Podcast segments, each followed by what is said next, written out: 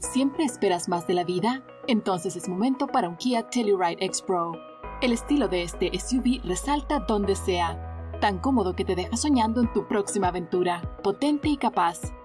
Con su diseño premium y tracción en las cuatro ruedas, el Telluride X Pro puede llevarte más allá de tus expectativas y aún más lejos. El nuevo Kia Telluride X Pro. Bienvenido a una nueva elevación. Visita kia.com diagonal Telluride. Kia, movement that inspires.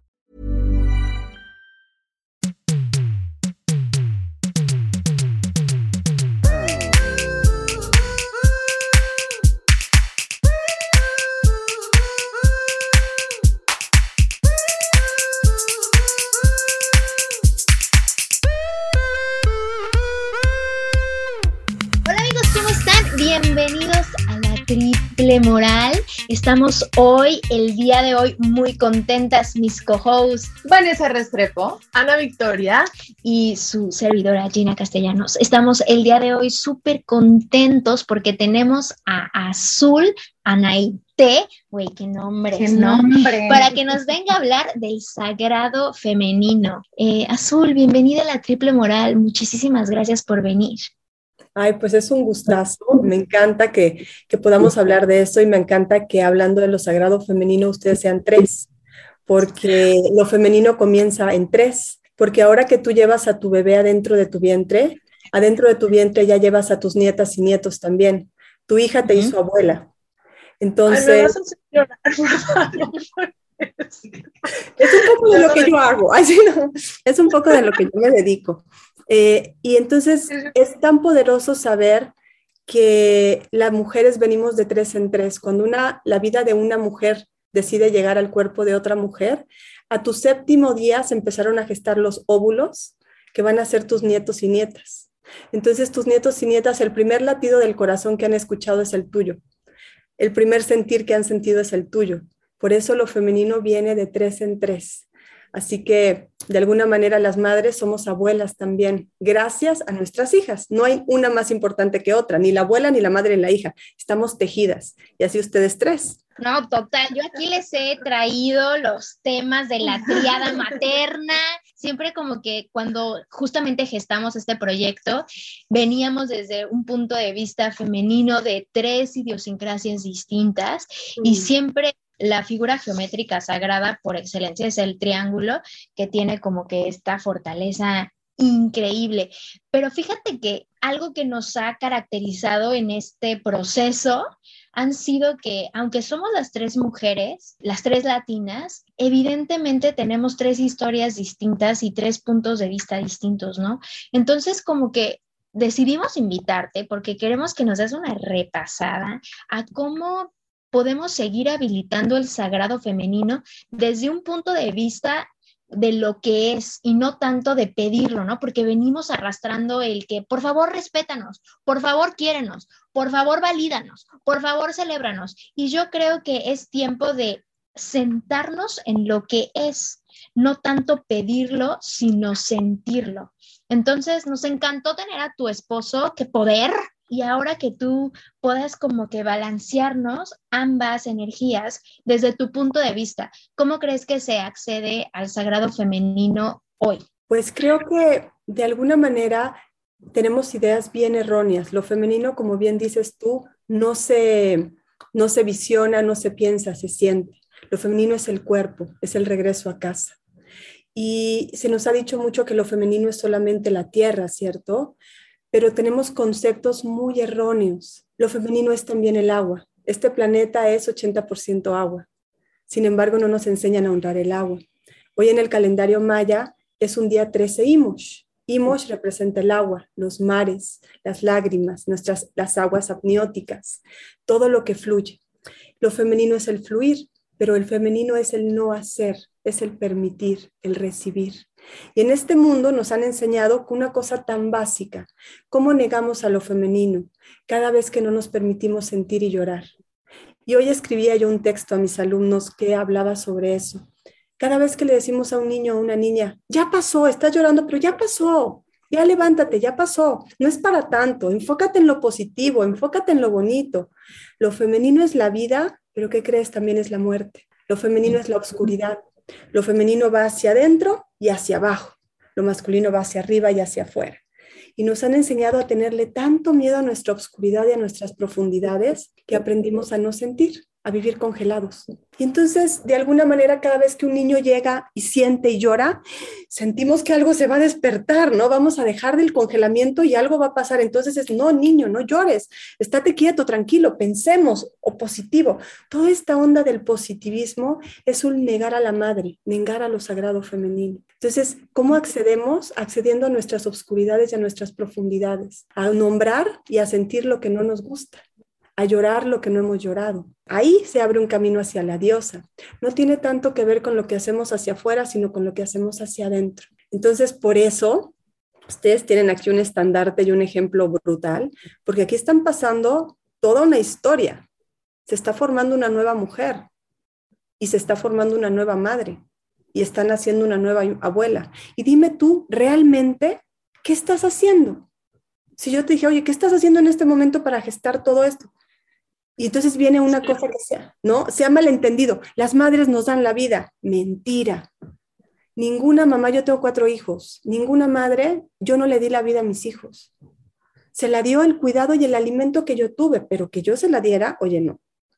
No es cierto. Entonces, tenemos que quitarnos pedazos de creencias que nos han dicho para creer y no para sentir todas estas creencias vienen desde nuestra educación, pero también en nuestra estructura social la vulnerabilidad es sinónimo de debilidad.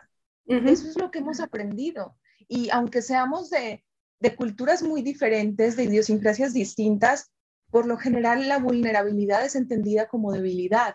Y eso es lo que nos limita, porque creo que el pánico que nos da sentir, el pánico de vernos vulnerables. es que yo ya tengo, o sea, bueno, no sé, sí, pero yo, para mí, yo siento que mi vulnerabilidad es mi superpoder máximo, supremo, güey. Cuando he sido vulnerable, la gente me respeta, güey. claro, pero ya... un chingo de tiempo de trabajo con el despertar femenino y con todo este tema que estamos ahora empezando a hablar con Azul, que, que muchas mujeres, como mi caso, el caso de Vane, que lo platiqué en otro episodio, a mí me, vino el despertar femenino realmente la conciencia con el embarazo. O sea que yo justo me di cuenta de este otro lado tan femenino que tengo, tan mujer, cuando quedé embarazada. O sea, fue, fue como un shock muy impresionante, pero muchas personas no tienen esa conciencia hasta, no sé, hasta qué punto. Pero a ver, vamos a poner lo básico. ¿Estás de acuerdo que cuando te rompes, ya sea en ira, en llanto, en risa, cuando sobrepasas la parte emocional que quedas expuesto,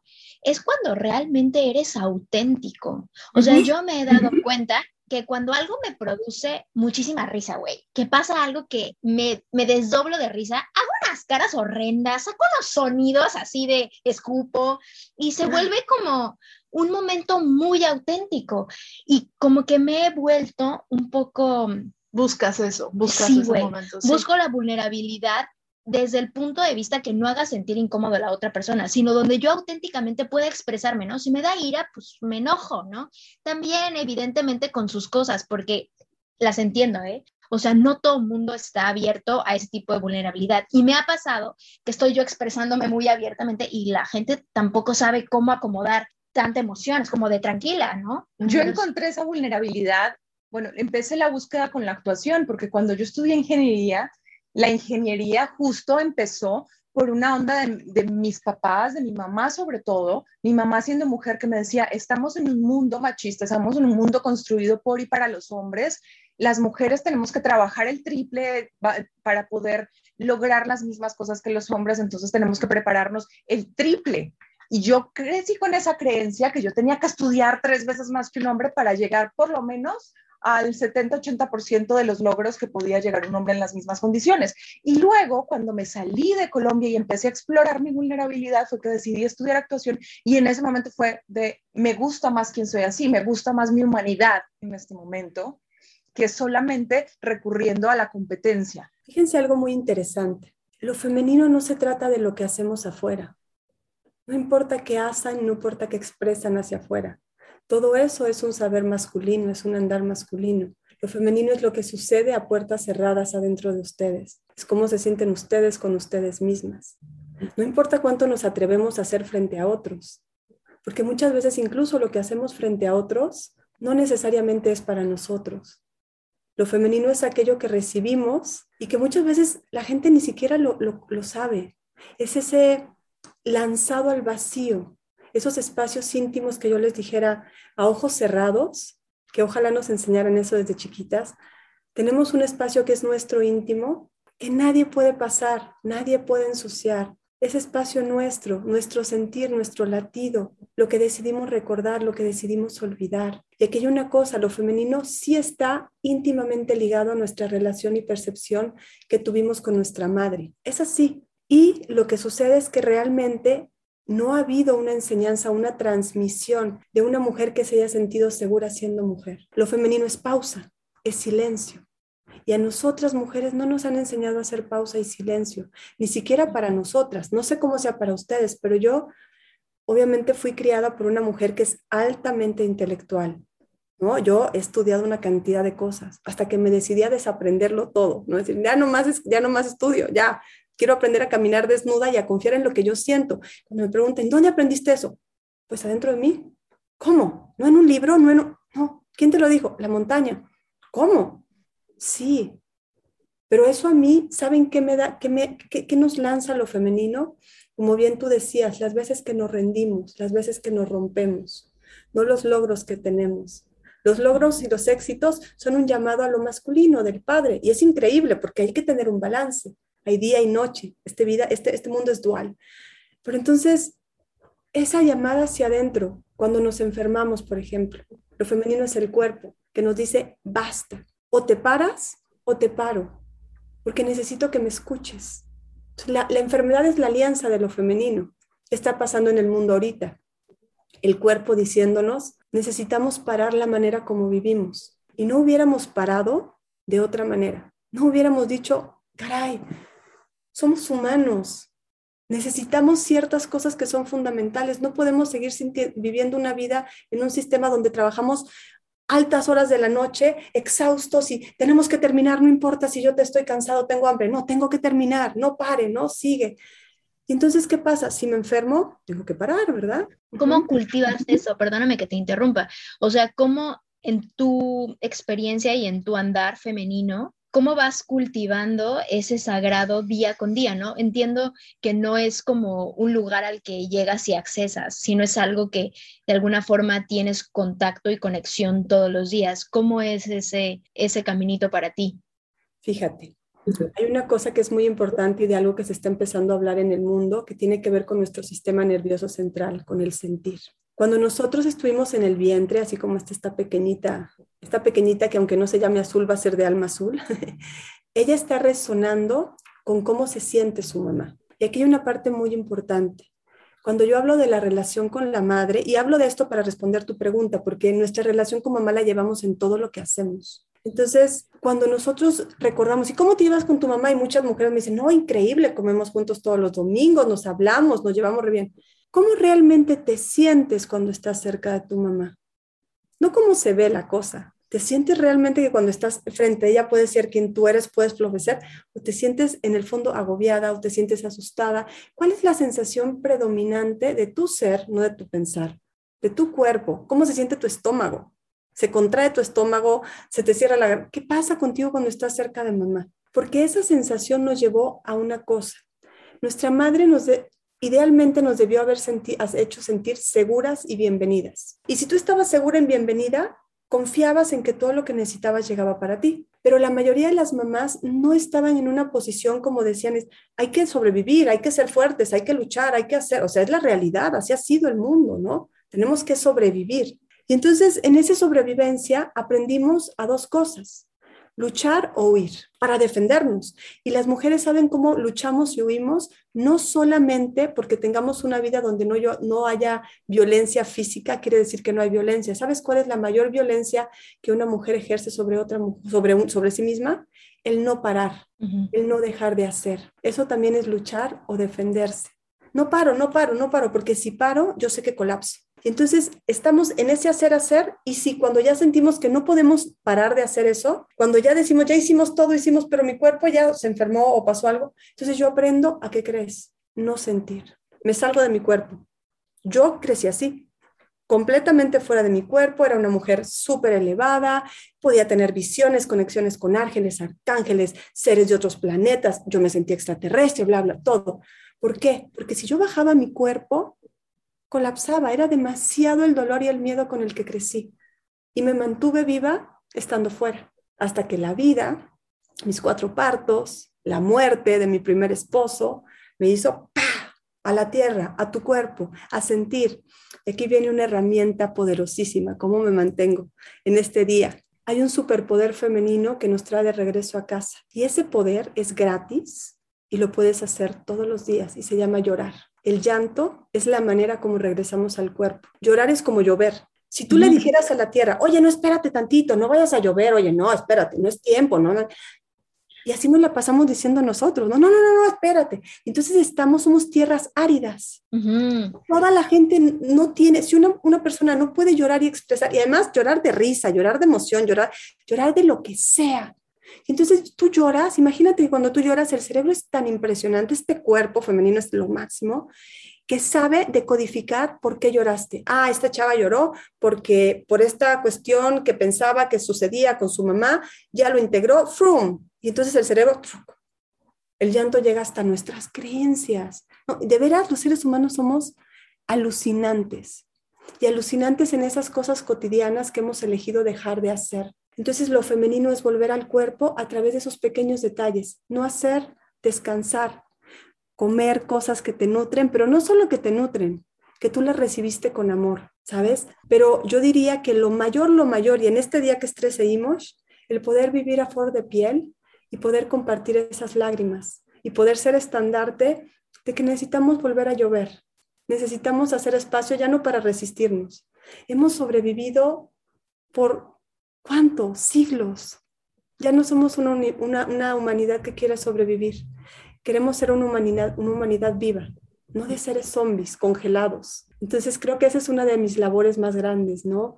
Volver a ser agua, volver a ser tierra, volver a ser barro, porque lo femenino es, fíjense eso, tierra y agua, barro. Cuando somos tierra y agua y somos barro, podemos moldearnos. Cuando yo di a luz a, mi, a mi cuarta hija, es que a mí me gusta mucho parir, ¿no saben? Parir es una cosa alucinante. O sea, es lo máximo. Sí, es una cosa, o sea, una, it's like a thing. Las mujeres se ponen adictas a parir. Para ya nos platicarás. O sea, súper muy emocionada porque es la primera vez que escucho y que alguien con, con tanta experiencia y con tanto conocimiento me dice, está bien llorar. Hmm. Porque yo llorar para mí ha sido un alivio toda mi vida. Siempre, no llores, no llores. Mi papá se enojaba cuando yo lloraba, mi novio se enoja si lloro, y mi mamá también se o sea, siempre el llanto ha sido, y mis amigas incluso cuando llores, ya vas a llorar. Ya es que Vanessa, y siempre me hacían burla porque porque lloro de felicidad y lloro de emoción y lloro si veo algo que me encanta y lloro si hay un atardecer bonito y soy súper chillona. Pero ahorita que lo estás diciendo es, claro, esto es parte de mi equilibrio y es lo que me ha mantenido conectada toda mi vida. O sea, gracias, llanto, por mi llanto, porque yo lloro de emoción, de amor a la vida, de tristeza, de ira, de todo. Y porque estás en una misión, tu llanto es una misión. Estás recordándole a los que están cerca de ti que necesitan volver a sentir. Y todos te dicen que no porque están aterrados, porque tu llanto les recuerda que ellos no están vivos, que están medio muertos en un estado de sobrevivencia. Entonces, por eso es que nos da tanto miedo y por eso las que estamos en este camino tenemos que cada vez llorar más, conmovernos. Fíjense que justo ahorita que estoy hablando esto con ustedes, no hay sincronías más grandes. Eh, a mí me invitaron a hacer una entrevista donde hay una oportunidad de llegar a millones de personas. Yo decía, bueno, ¿yo qué voy a decir? ¿Qué voy a hacer? Y entonces empecé a preguntar a mi gente, bueno, ¿cómo puedo ser de servicio? Porque si me va a ver millones de personas, ¿cómo puedo aprovechar esa hora para que sea algo que sirva a la humanidad en este tiempo? No, no más allá de que pues me sigan y me vean, no. A ver, esto es una misión. Y a lo que llegamos es que vamos a hacer una, una especie de sanación, reconexión para que todo mundo que lo vea pueda volver a llorar, a llover, lo que no ha podido llorar y llover, y seamos millones de personas llorando y lloviendo juntos en línea. Y recordando que estamos vivos. Entonces... Es que es súper poderoso, o sea, de verdad poderosísimo todo lo que estás diciendo. Yo lo, lo vinculo con la siembra menstrual, que siento que tantas y tantas mujeres que estamos sembrando nuestra menstruación, haciéndole este llamado a la tierra, eh, no es casualidad que hoy por hoy el tema del ciclo esté tan intensamente llegando a vidas de muchas mujeres, ¿no? O sea, veámoslo en nuestro micromundo, ¿no? A lo mejor ustedes antes de convivir tanto tiempo conmigo, eh, ahora ya lo sienten más a flor de piel y es, pero a lo mejor antes ni les pasaba por la mente tener la posibilidad de tener una conexión con el ciclo menstrual, pero es tal cual como eso. Yo me sentía eh, al principio de, de este año como seca, o sea, justo le dije a mi esposo, ay, te juro que me siento seca, o sea, hasta creo que tengo sed, o sea, como que estoy seca y tuve un momento justo con mi maestra, lo mismo, de una experiencia literal de mover mis aguas, mis aguas femeninas de todo, ¿no? Lo que va al cuenco sagrado de creación, que es nuestra matriz, conectar durísimo con las aguas del ciclo menstrual y también con el sudor y también con las lágrimas. Empecé a hacer esta pequeña práctica de llorar, sudar, menstruar, llorar, sudar, menstruar, y me ayudó profundamente, porque lo que les he platicado es como el cuerpo a donde perteneces es a la tierra. Ahí, ahí perteneces. Cuando te mueras, tu cuerpo va a volver a la tierra de alguna forma u otra. No importa qué quieras hacer con tu cuerpo, el cuerpo regresa a la tierra. Y me pareció que no lo estaba regando. Me pareció que estaba como teniendo, conteniendo, conteniendo, conteniendo, inclusive conteniendo el ciclo, ¿no? O sea, llegué a un punto en el que no quería que mi ciclo me durara más de cuatro días, lo contuve a dos, que dije, no, güey, estoy loca, o sea, ¿cómo estoy haciendo como esas contenciones hasta dejar fluir? Justo le preguntamos a tu esposo, ¿cómo creas tú ya en tono personal? Aquí somos muy personales, mi querida Azul. ¿Cómo creas tus espacios para, íntimos para sentir. O sea, ¿tienes algún ritual? ¿Qué haces para que Azul pueda llorar rico o para que Azul pueda sudar rico o pueda como inclusive masturbarte, porque también por ahí esos fluidos son súper importantes. O sea, ¿tienes algo que nos quieras compartir que haces contigo para nosotros también meter a nuestras herramientas de amor propio? Eso es a lo que me dedico yo antes de que nos contestes con esta información valiosísima, nos vamos a un corte en la triple moral. Yeah. ¿Siempre esperas más de la vida? Entonces es momento para un Kia Telluride X Pro. El estilo de este SUV resalta donde sea, tan cómodo que te deja soñando en tu próxima aventura, potente y capaz. Con su diseño premium y tracción en las cuatro ruedas, el Telluride X Pro puede llevarte más allá de tus expectativas y aún más lejos el nuevo Kia Telluride X Pro. Bienvenido a una nueva elevación. Visita kia.com diagonal Telluride. Kia, movement that inspires. Estamos aquí de regreso en la triple moral con Azul, platicando de la divinidad de ser mujer y justo Gina hace unos minutos te preguntaba cómo, cómo te conectas con esos momentos tan tuyos para poder experimentar esas sensaciones que, son curanderas, ¿no? Ese llorar, e, esos fluidos femeninos que, son los que te nutren eh, la curación. Claro, miren, ese es uno de mis puntos y de mis caminos de vida. Lo femenino es el gozo, pero nuestra capacidad de gozar está directamente relacionada con nuestra capacidad de sentir lo que sea. Como nosotros podemos ir a nuestras profundidades y a nuestros dolores, nuestro cuenco se amplía para poder sentir nuestras luminosidades. Entonces, yo soy una apasionada de lo profundo, de la conexión. Como yo he sanado y como muchas mujeres, comenzamos el camino de sanación a través de un abuso. Siete de cada diez mujeres hemos vivido abuso sexual en la infancia. Esa es la primera llamada que yo tuve en mi vida y en mi cuerpo para saber que por ahí era mi camino. Y me ha tocado acompañar y me sigue tocando acompañar a muchas mujeres en ese lugar. Entonces, el placer es medicina. Pero cuando las mujeres hemos aprendido que el placer es algo que está mal, como tú hablabas sobre, sobre nuestra primera luna, la llegada, los, los ritos de paso que tenemos cuando tenemos, por ejemplo, nuestro primer sangrado, no es solamente recibir nuestra sangre. Nuestra sangre está directamente relacionada al placer. Cuando una mujer recibe su primer sangrado, también debería recibir su bienvenida al mundo del placer.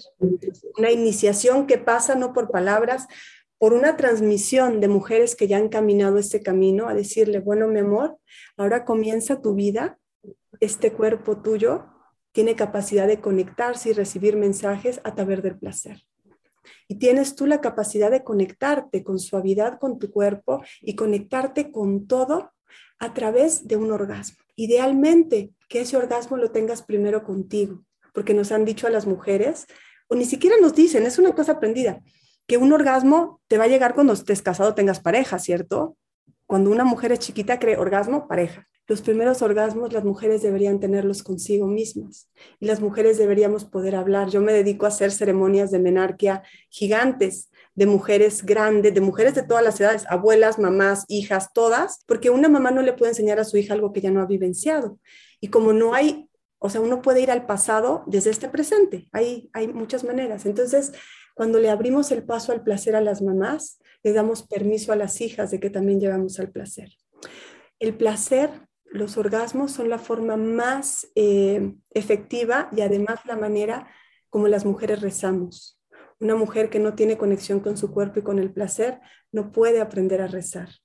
El rezo, para que de veras pueda tener una fuerza, tiene que venir a través del gozo. Entonces, para mí, mi conexión con, con el placer tiene que ver con mi capacidad de rezar.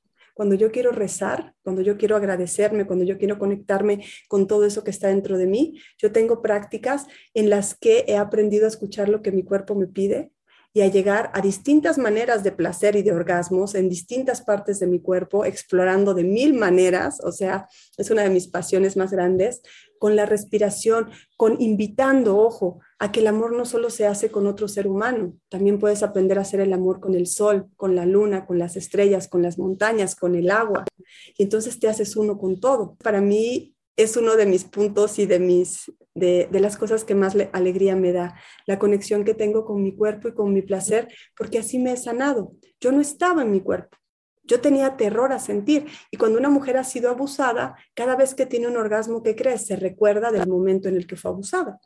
Y esto no es porque seas mala ni porque estés dañada, es tu sistema nervioso central diciendo, hey, ya viene otra vez esto, placer, peligro, placer, peligro, congelamiento. Entonces yo tuve que ir a capas y capas de congelamiento, a irlas disolviendo a través de cada placer y el terror que me daba, porque sí se sentía delicioso, pero también era terrorífico. Y esto es una cosa que a mí me encanta hablar porque es algo de lo que no se habla. De pronto el placer te puede sanar, pero también te lleva a las profundidades más grandes. En un proceso que yo hago que se llama Mujer Magia, uno de los primeros ejercicios y prácticas que les pongo a las alumnas es 21 días de orgasmos diarios. Esa es tu práctica. De una manera que cada una va a ir haciendo, pero tienen que aprender a tener un orgasmo consigo mismas por 21 días y a rezar de esa manera, a rezarse a sí mismas, a llamarse al cuerpo de regreso. No sabes todo lo que se abre ahí, porque claro, es como, ¡Ah! bueno, estoy sintiendo placer, me doy cuenta que no, no me he permitido el placer en mi vida. ¿Qué pasó? Y entonces empiezan a abrir los, las mares. La mejor manera de abrir los ríos internos y las emociones y lo femenino es a través del placer, pero sabiendo que el placer gozoso nos abre las memorias dolorosas. Yo soy apasionada de ir a regar mis obscuridades a través de orgasmos, que muchas veces, a veces los orgasmos no solo tienen que ser genitales, los orgasmos a veces más profundos vienen del corazón. Tú sabes que el órgano eh, en sí que una mujer necesita para poder tener múltiples orgasmos no es la vulva, es el corazón. Cuando un hombre o una mujer pueden tocar el corazón de una mujer, esa mujer se abre y se convierte en una vía láctea. Pero si solo vamos a los genitales o a los pechos, tenemos un orgasmo eléctrico, ah, bonito, sí, chido, ¿va? Pero te quedas así, ¿no? Como, ay, sí, bueno, ok, quiero más, pero ah. cuando tú tienes un orgasmo que abre desde el centro y llega a todo tu ser y se conecta con todo, cuando acaba dices, llegué a casa, ok. Entonces mi camino, mi práctica es esa, invitar a hacer el amor con la naturaleza, con mi historia, para poder sanar mis memorias, para poder invitar a un poco más de placer a muchas veces el drama en el que me meto, porque también soy un poco dramática, para que no les digo que, sí, ¿no? a veces cuando, cuando quiero manifestar algo también, esa es otra de mis cosas. Con los orgasmos uno puede aprender a crear todo. Yo creé toda mi vida, todo lo que tengo ahora, lo creé con orgasmos. O sea, cuando, cuando, cuando pasé mi... yo, yo, tuve un... Mi primer esposo murió hace como, como nueve años y mi vida se destruyó totalmente Y mi proceso de sanación, creo que eso nunca lo había dicho yo en público, pero yo me dediqué a sanar, a recapitular, a hacer procesos, a hacer cosas. Y yo, fíjense lo que me dedicaba, llevaba a mis hijos a la escuela, regresaba a mi casa, lloraba, porque necesitaba llorar, y luego me dedicaba a tener sesiones de orgasmos como tres horas diarias. Y en esos orgasmos y viéndome a, los ojos al espejo, por ejemplo, ¿no? A ver qué pasaba cuando yo tenía esto, qué salía de mis ojos y llegaba al espejo y regresaba a mí, me llamaba mi cuerpo, me llamaba casa, ponía lo que soñaba en mi vientre y subía la energía del orgasmo a mi vientre y regaba esto y decía, bueno, que se abra lo que viene para mí. Entonces, pues es una de mis pasiones y además de las cosas que más amo y lo que más amo de ser mujer, porque siempre descubrimos un tipo, un tipo de orgasmo distinto las mujeres tenemos esa capacidad, así como el universo, de que se expande y se expande y se expande. Nosotras somos universos andantes y a más placer, más estrellas adentro de nosotros. Entonces, bueno, así. No, qué lindo. así estamos. No, súper lindo. Lo que pasa es que también siento que la onda del placer es tabú, ¿no? Es como que te dicen, no, no, no sientas tanto. y el orgasmo en particular, el orgasmo en particular es muy chistoso porque todas, como que, bueno, la mayoría de las mujeres lo vivimos, lo experimentamos, empiezas desde chiquita como que, a ver, ¿qué, qué? Se sintió rico, ay, me senté en un lugar que temblaba, o yo me acuerdo particularmente que yo montaba mucho desde chiquita y muchas veces montaba pelo y el roce del caballo literal cuando galopaba me producía placer y yo decía, ¿qué, qué me está pasando? Pero no lo entendía, yo tendría 7, 8 años y era una cosa como muy weird que no había terminado de aterrizar, pero muchas, muchas chavas viven un, un tema de tabú y de trauma con el tema de la masturbación muy fuerte. Yo tengo amigas que te juro que me niegan que se masturban. O sea, yo digo, güey, te masturbas, o sea, ya, güey, confiesa, no pasa nada, mastúrbate, o sea, no, no, yo no me masturbo. Yo Genera como, mucha culpa. Güey, ¿por qué? ¿Por qué? Porque sigue siendo una onda tabú, o sea, mucho del temor que hay eh, del despertar femenino es este fuego sexual y este fuego tenemos las mujeres, porque al final, pues creamos vida. Todo lo que puede visual, lo creas y lo creas desde justamente como lo está explicando Azul, desde un teo, una pasión que es de tu útero. Entonces, pues desde mucho tiempo atrás han tratado de mantener a la mujer afuera de su cuerpo porque su cuerpo permíteme. Entonces creo que está muy lindo esta parte que dices de conectarte con todo. También como que no estamos cabreados a pensar que no nada más somos físico, no nada más somos, somos esto que podemos ver tenemos un campo áurico, un campo energético que todo el tiempo está eh, colapsando con otras cosas, ¿no? Nosotras tres ahorita, ¿no? Inclusive con azul, aunque no estés aquí físicamente, nuestras energías se colapsan. Entonces, a la hora de tener una relación sexual, a mí por eso esas cosas como que, pues la verdad sí tienes que ser muy selectivo, porque esas energías colapsan y no se quitan en un tiempo tan grande, es como una cosa karmática sexual que te quedas para siempre. O sea, hay muchas, muchas cosas. Por eso toda esta parte como ser un poco más eh, alocado y aventurero sexualmente, pues está bien, pero sí después hay que buscar cómo quitar todos estos acuerdos, cordones que estás teniendo a la hora de entregarte a otra persona. Entonces, qué maravilla que puedas decir, ¿sabes qué? Yo desde mi primera menstruación, digo, cuando tenga una hija, eso le voy a decir, pero que puedas decir como mujer, a ver, tengo mi primera menstruación, tenemos esta ceremonia de ritual de menarca, ok, perfecto, va, pasa, y después que tengas, antes de que te entregues a otro cuerpo, poder sentir el tuyo y decir, yo me doy todo, o sea, me doy amor, me doy cariño, me doy placer, me conozco, me puedo, y ya, pues ya cuando empiezas a tener tus relaciones sexuales, tus primeras ya le puedes decir, chico, por ahí no, o chica, por ahí no, o sea, ubícate, es así. Pero es que a veces queremos aprender a tener relaciones sexuales de calidad con otra persona cuando no te has dado el tiempo de explorar lo que pasa en tu propio cuerpo, ¿no? Y es que llevamos escuchando toda la vida que el placer femenino es, está mal, es negativo y nos genera muchísima culpa, porque de entrada las religiones bloquean el placer femenino. La religión católica dice que el redentor vino de una mamá virgen que no, no tuvo ningún placer y eso la hace una santa. El, el, hecho de no haber tenido un placer la hace una santa. Entonces, nos está diciendo...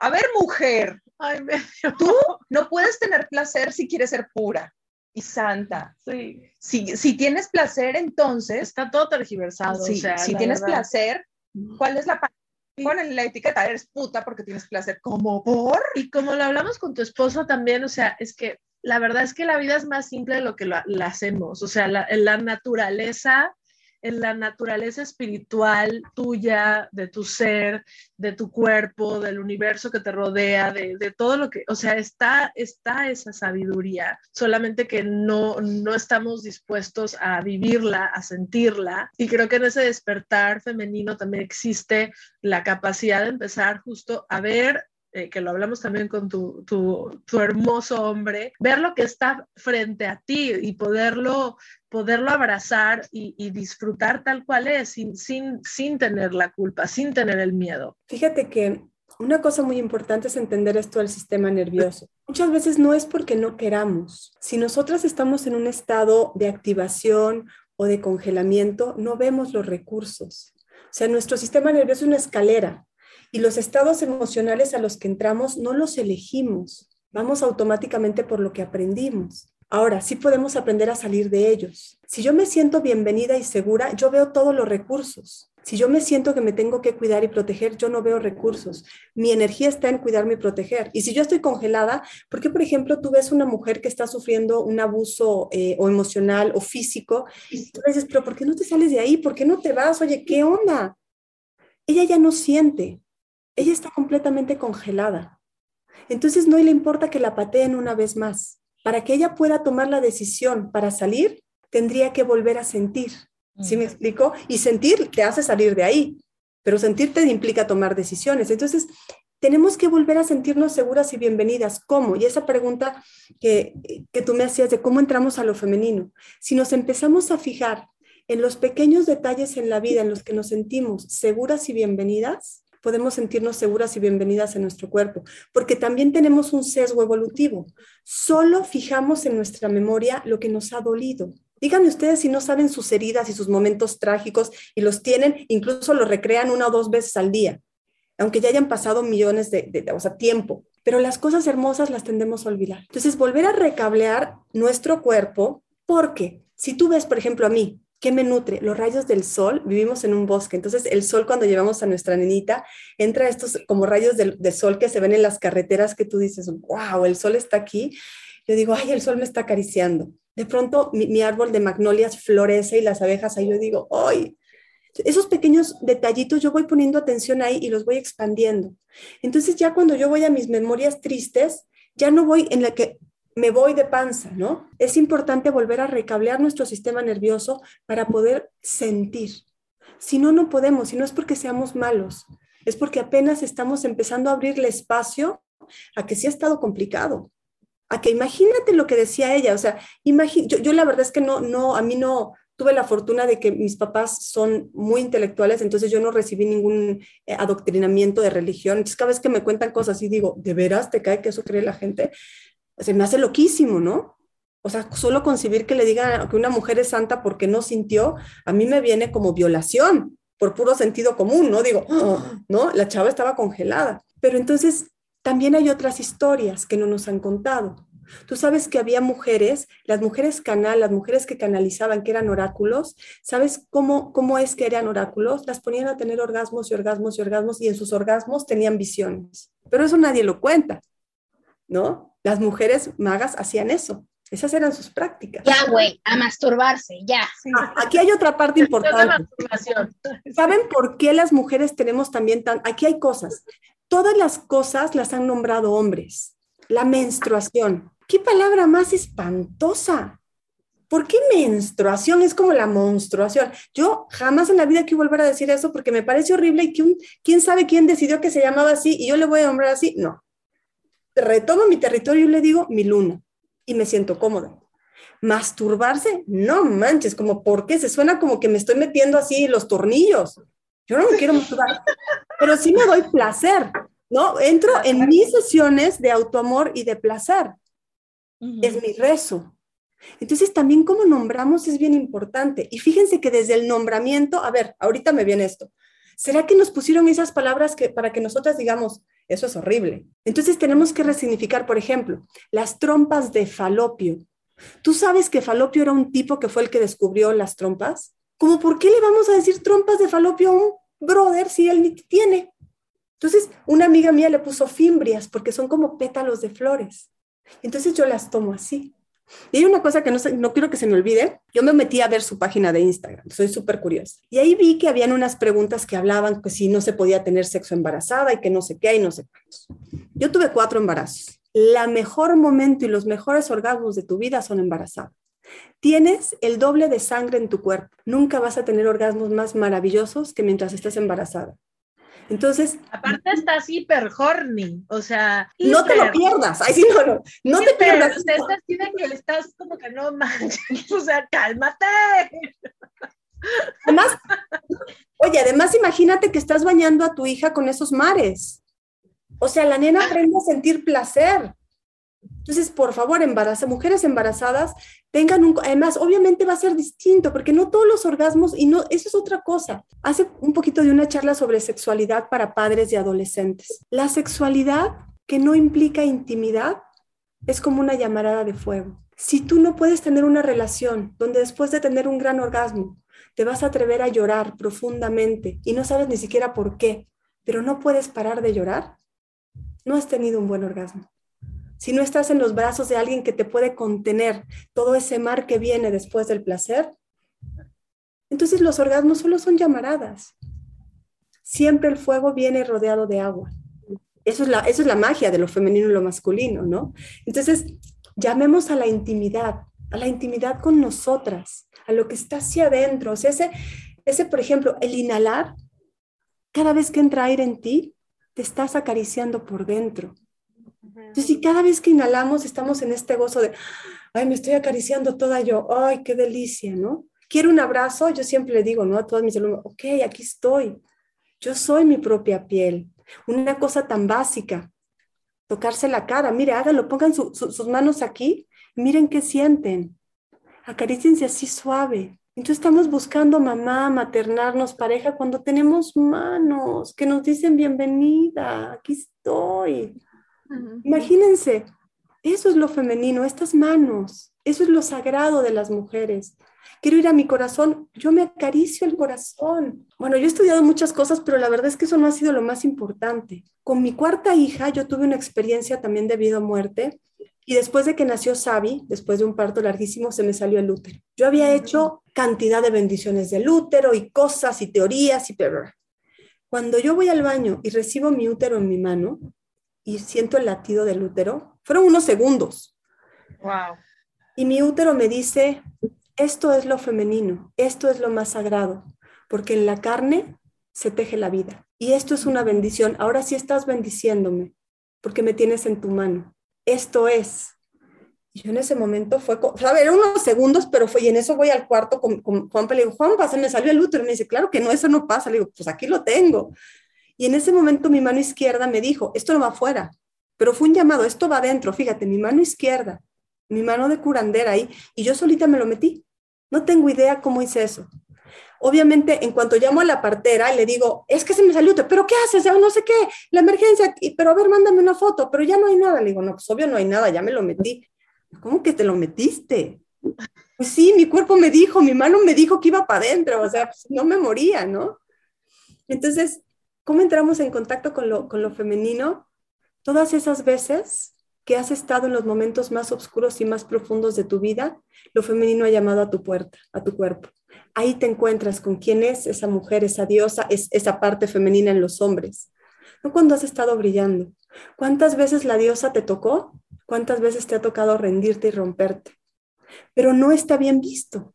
No vende, ¿verdad? Entonces, yo lo que invito es eso, a volver a encontrar en los dolores más profundos los regalos escondidos, los tesoros escondidos que no hemos podido ver porque estamos tan asustadas y tan congeladas que no nos animamos a sentirlo.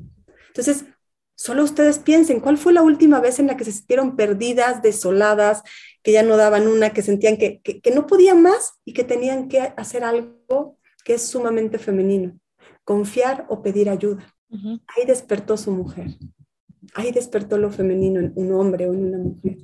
las veces que nos abrimos a decir, ok, aquí estoy, ya no puedo más, pero por favor me entrego y sosténme, aquí estoy.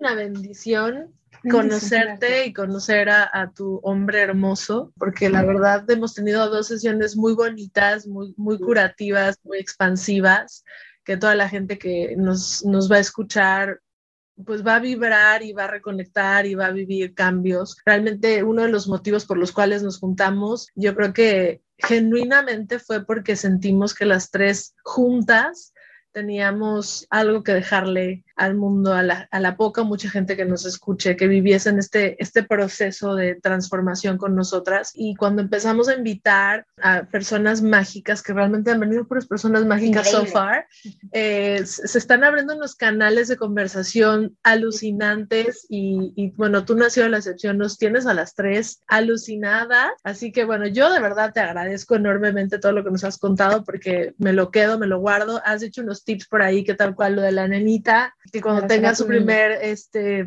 menstruación, recordarle del placer me parece un tip espectacular. Y el tema de la masturbación para mujeres embarazadas, que yo en este momento lo estoy viviendo mucho, que curiosamente me da, me da mucha risa porque a los hombres eh, les impresiona a muchos hombres, a otros no, a otros les gustará, pero a muchos, a mi esposo en particular le impresiona tener sexo cuando yo, o sea, yo embarazada. Le da, yo creo que le da miedo interrumpir el proceso de, de construcción, de gestación del bebé. Es como que, es como que está en un espacio que ya no es de él, o sea, el espacio está ocupado, entonces para él es súper, súper incómodo y yo me he sentido muy rara con ese proceso porque obviamente, pues yo lo extraño, yo extraño a mi esposo, extraño nuestra conexión, pero es como que ese momento lo estoy viviendo más yo conmigo misma y, y lo estoy disfrutando mucho también, entonces para mí ha sido un proceso interesante, muy diferente. Y mi querida Azul, ¿cómo podemos tener acceso a lo que haces? ¿En dónde te encontramos? ¿Qué tipo de acompañamientos, por ejemplo, traes ahorita que pudiéramos accesar? ¿Y en dónde? Eh, mira, bueno, todo, casi todo está en, en, la página de Instagram que es Azulanaite y también está en la página que esta semana ya queda que es azulanaite.com y si no en mujermagia.com. Mujer Magia es el proceso que está por abrirse nuevamente a finales de septiembre. Es un proceso justamente para ir profundo a reconectar con tu femenino sano, con tu masculino sano y de ahí darte a luz a ti mismo. También estamos con la formación de alquímica cacao, que es algo que hacemos mi marido y yo juntos, que se llama El Camino del Corazón y eso es algo que acaba de empezar y tenemos pues gente de todo el mundo. Y yo doy acompañamientos uno a uno casi siempre a puras mujeres, me encanta, mujeres que están listas y dispuestas a encontrar los tesoros escondidos en su historia y darse a luz a sí mismas, es un poco lo que yo hago. Y hacemos retiros, retiros de, eh, de pues sí, reconexión con la sabiduría de la naturaleza y sobre todo de aprender a dejar de caminar como turista sobre la tierra empezar a ser guardianes de los territorios que conocemos. Entonces, bueno, un poco en todos esos espacios. Ahí estoy también en Facebook, estoy como Shakti Cacao, que es un proceso también para enseñar a las mujeres a trabajar con cacao y con su feminidad. Soy un poco inquieta, ¿no? Y, bueno, ya que en mi caso con mis cuatro hijos. ¿Los retiros son exclusivamente para mujeres o están abiertos para todo público? No, fíjate, los que estamos haciendo ahorita los hacemos para ambos públicos. Ahorita estamos trabajando mucho la cuestión de la pareja, de la familia de cómo eh, encontrar ese balance. Y nosotros, pues por todo lo que hemos trabajado y vivido juntos por nuestra historia, nos damos cuenta que somos un poco, eh, pues, inspiración para que cosas que no se pueden nombrar en pareja, la gente empiece a nombrarlas. Como por ejemplo esto que compartes tú, ¿no? Y aquí es un tema bien interesante porque pues los hombres lo primero que tienen que sanar y lo que se les despierta con nosotros es la relación con su mamá. Entonces tú estás naciendo como mamá, y le estás moviendo a él toda la relación que él tiene con su mamá. Entonces hay un punto ahí, ¿no? Intensísimo. Entonces eh, nos gusta mucho por eso abrir esto, porque el camino es, es hacerlo en familia, en pareja, de manera que sea la familia. En, pareja y en familia nosotros tenemos cuatro hijos, tres biológicos míos, bueno, cuatro, uno que es nuestra nena chiquita es de Juanpa y mío biológica, pero mis otros tres hijos es como si fueran también hijos de Juanpa, ¿no? Entonces, lo que significa ser una familia reconstituida, y creemos que caminar en pareja y caminar en familia es, es lo que toca ahora, ¿sabes? Es, ese tejido. Nos hemos sentido muy solos todos en el mundo. Como parejas también nos sentimos muy solos porque no hay familia atrás, no hay comunidad, no hay tribu que con la que podamos llegar y decir, está pasando esto, a ver, escúchenos a los dos, ¿no? Entonces estamos empezando a tejer eso, una tribu de escucha donde todos sean bienvenidos, incluidos. Azul, Anaite, qué bendición. Tengo una inmensa gratitud por estar compartiendo este momento contigo, con Ana Victoria y con Gina. Creo que es justo la esencia de lo que nosotras queremos hacer. Gracias por darnos toda esta información que si de alguna forma ya está dentro de nosotras, pues no tenemos la conciencia para, para sacarla y hay muchos miedos que nos frenan para poder desarrollarnos como, como mujeres y desarrollar nuestro divino masculino y femenino.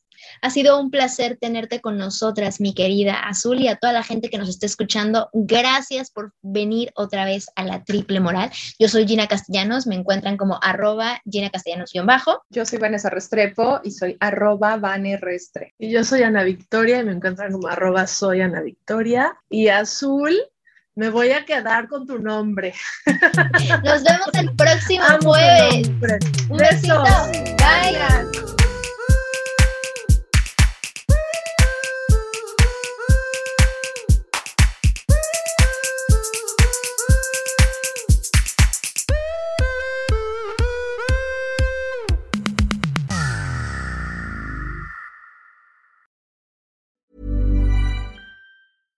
¿Siempre esperas más de la vida? Entonces es momento para un Kia Telluride X Pro.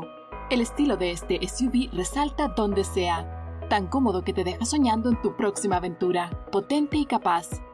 Con su diseño premium y tracción en las cuatro ruedas, el Telluride X Pro puede llevarte más allá de tus expectativas y aún más lejos. El nuevo Kia Telluride X Pro. Bienvenido a una nueva elevación. Visita kia.com diagonal Telluride. Kia, movement that inspires.